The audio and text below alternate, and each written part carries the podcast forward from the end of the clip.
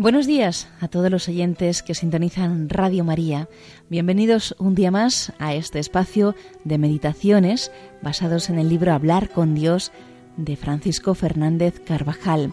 Hoy, en este decimocuarto domingo del tiempo ordinario, hablaremos del tema como un río de paz.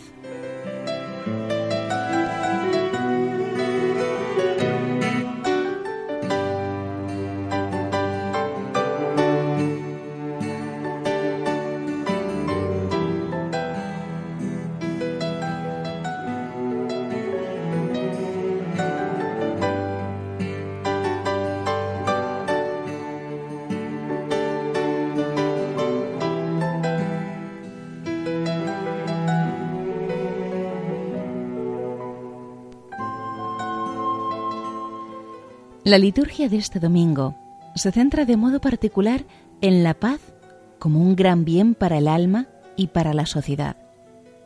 En la primera lectura, el profeta Isaías anuncia que la era del Mesías se caracterizará por la abundancia de este don divino. Será como un torrente de paz, como un torrente en crecida, resumen de todos los bienes, el gozo, la alegría, el consuelo, la prosperidad prometida por Dios a la Jerusalén restaurada tras el destierro de Babilonia. Como un niño a quien su madre consuela, así os consolaré yo.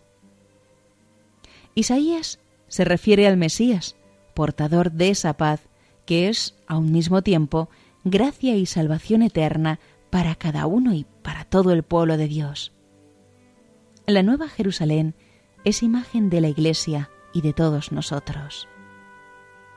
El Evangelio de la Misa relata el envío de los discípulos anunciando la llegada del reino de Dios. A su paso se repiten los milagros. Ciegos que recuperan la vista, leprosos que quedan limpios, pecadores que se mueven a penitencia y por todas partes van llevando la paz de Cristo. El mismo Señor, antes de partir para esta misión apostólica, les había encargado, Cuando entréis en una casa, decid primero, paz a esta casa. Y si hay allí gente de paz, descansará sobre ellos vuestra paz. Este mensaje lo repetirá la Iglesia hasta el fin de los tiempos.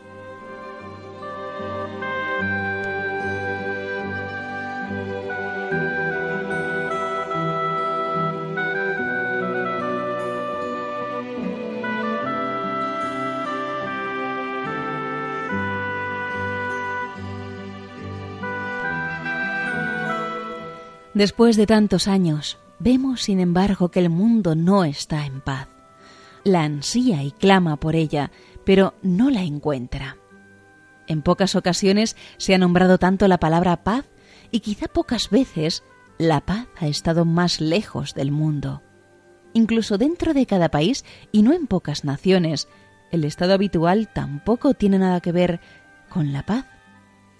No que haya guerra, lo que generalmente se entiende por guerra, pero sí falta de paz. Lucha de razas, lucha de clases, lucha entre ideologías, lucha de partidos, terrorismo, guerrillas, secuestros, atentados, inseguridad, motines, conflictos, violencia, odios, resentimientos, acusaciones, recriminaciones. Paz, paz, dicen y no hay paz. No hay paz en la sociedad, ni en las familias, ni en las almas. ¿Y qué es lo que ocurre para que no haya paz? ¿Por qué tanta crispación y tanta violencia? ¿Por qué tanta inquietud y tristeza en las almas si todos desean la paz?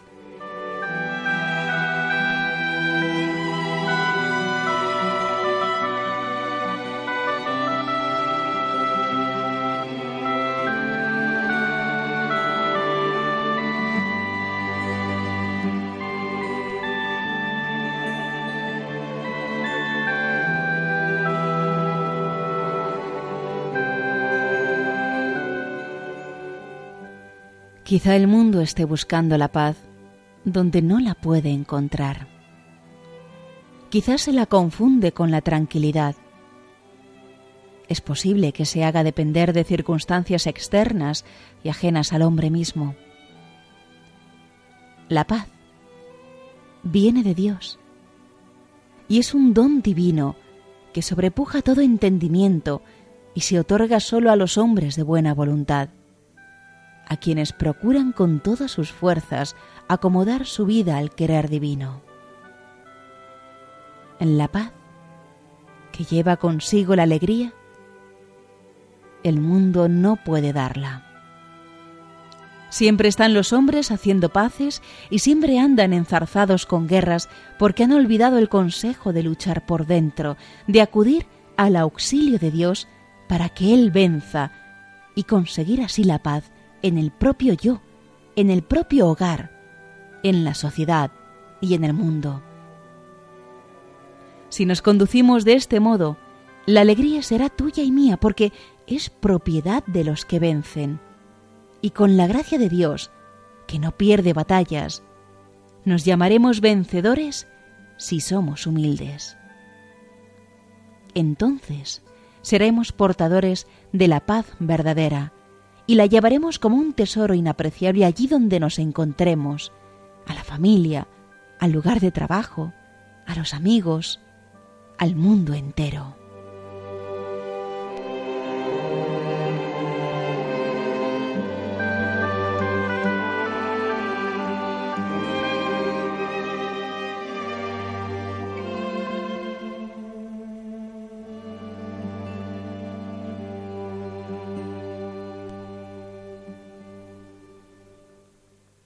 En los comienzos, antes de que se cometiera el pecado original, todo estaba ordenado para dar gloria a Dios y para felicidad de los hombres. No existían las guerras, los odios, los rencores, la incomprensión, las injusticias. Por ese primer pecado, al que se añadieron luego los pecados personales, el hombre se convirtió en un ser egoísta, soberbio, mezquino, avaro. Ahí hemos de buscar la causa de todos los desequilibrios que vemos a nuestro alrededor. La violencia y la injusticia, señala Juan Pablo II, tiene raíces profundas en el corazón de cada individuo, de cada uno de nosotros.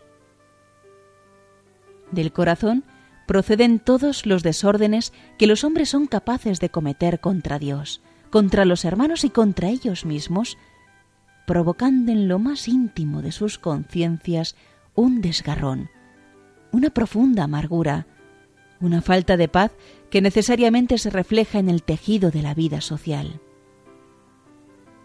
Pero es también del corazón humano, de su inmensa capacidad de amar, de su generosidad para el sacrificio, de donde pueden surgir, fecundados por la gracia de Dios, sentimientos de fraternidad y obras de servicio a los hombres que, como río de paz, cooperen a la construcción de un mundo más justo en el que la paz tenga carta de ciudadanía e impregne todas las estructuras de la sociedad. La paz es consecuencia de la gracia santificante, como la violencia en cualquiera de sus manifestaciones es consecuencia del pecado.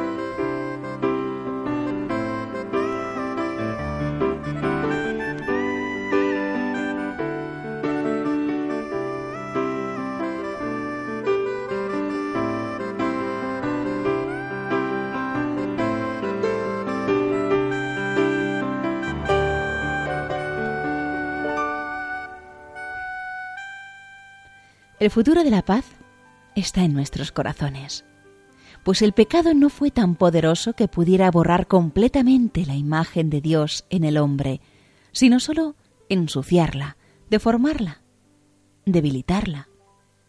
Pudo herir su alma, pero no aniquilarla, oscurecer su inteligencia, pero no destruirla. Dar entrada al odio, pero no eliminar la capacidad de amar. Torcer la voluntad, pero no hasta el punto de hacer imposible la rectificación.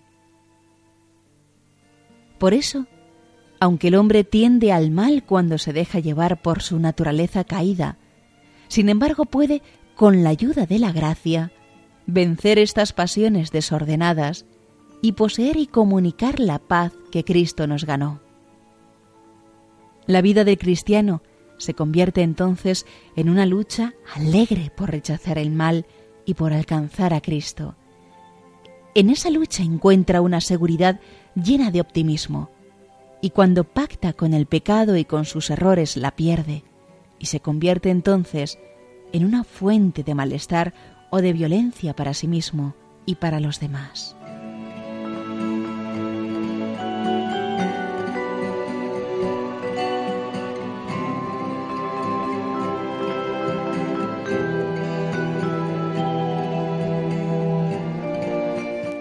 Como un niño a quien su madre consuela, así os consolaré yo. Solo en Cristo encontraremos la paz que tanto necesitamos para nosotros mismos y para quienes están más cerca. Acudamos a Él cuando las contrariedades de la vida pretendan quitarnos la serenidad del alma. Acudamos al sacramento de la penitencia y a la dirección espiritual si, por no haber luchado suficientemente, hubiera entrado la inquietud y el desasosiego en nuestro corazón.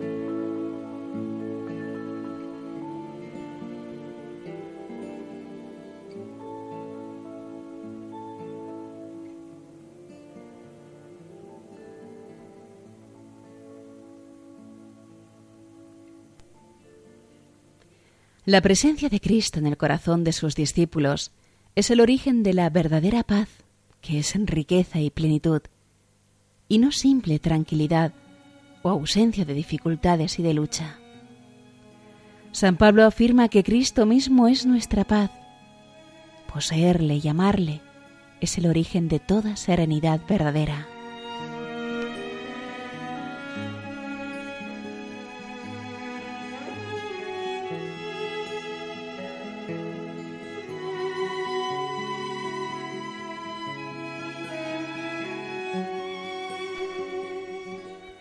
Este fluir de paz en nuestro corazón, como un torrente en crecida, comienza por el reconocimiento de nuestros pecados, de las faltas, negligencias y errores.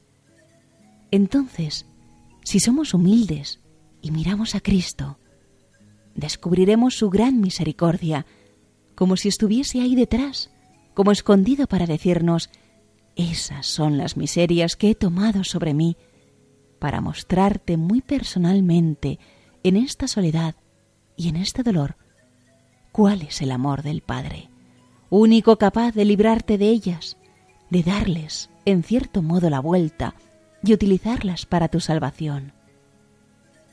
Entonces podrá resonar en el oído de nuestro corazón la palabra, tu fe te ha salvado y te ha curado. Vete en paz.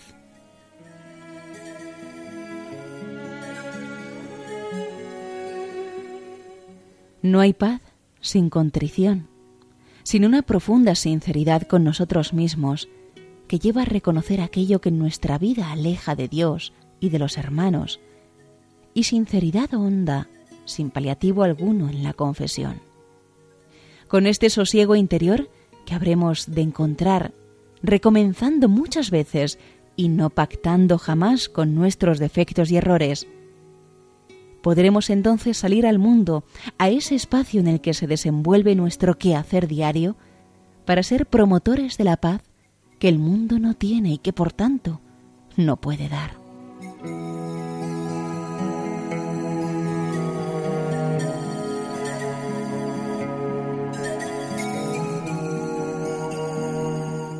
Cuando entréis en una casa, decid primero, paz a esta casa no se trata de un simple saludo. Es la paz de Cristo que han de llevar sus discípulos a todos los caminos. Diremos a todos que la verdadera paz se funda en la justicia, en el sentido de la dignidad inviolable del hombre, en el reconocimiento de una igualdad indeleble y deseable entre los hombres, en el principio básico de la fraternidad humana, es decir, en el respeto y amor debido a cada hombre la paz del mundo comienza en el corazón de cada hombre.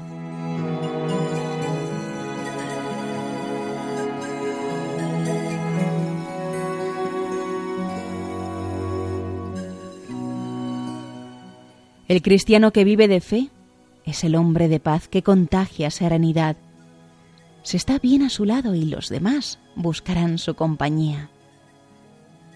Pidamos a Nuestra Señora al terminar este rato de oración, que sepamos acudir con humildad a la fuente de la paz, el sagrario, la confesión, la dirección espiritual. Si viéramos que el desasosiego, el temor, la tristeza o la inquietud quieren penetrar en nuestro corazón. Reina de la paz, ruega por nosotros ruega por mí.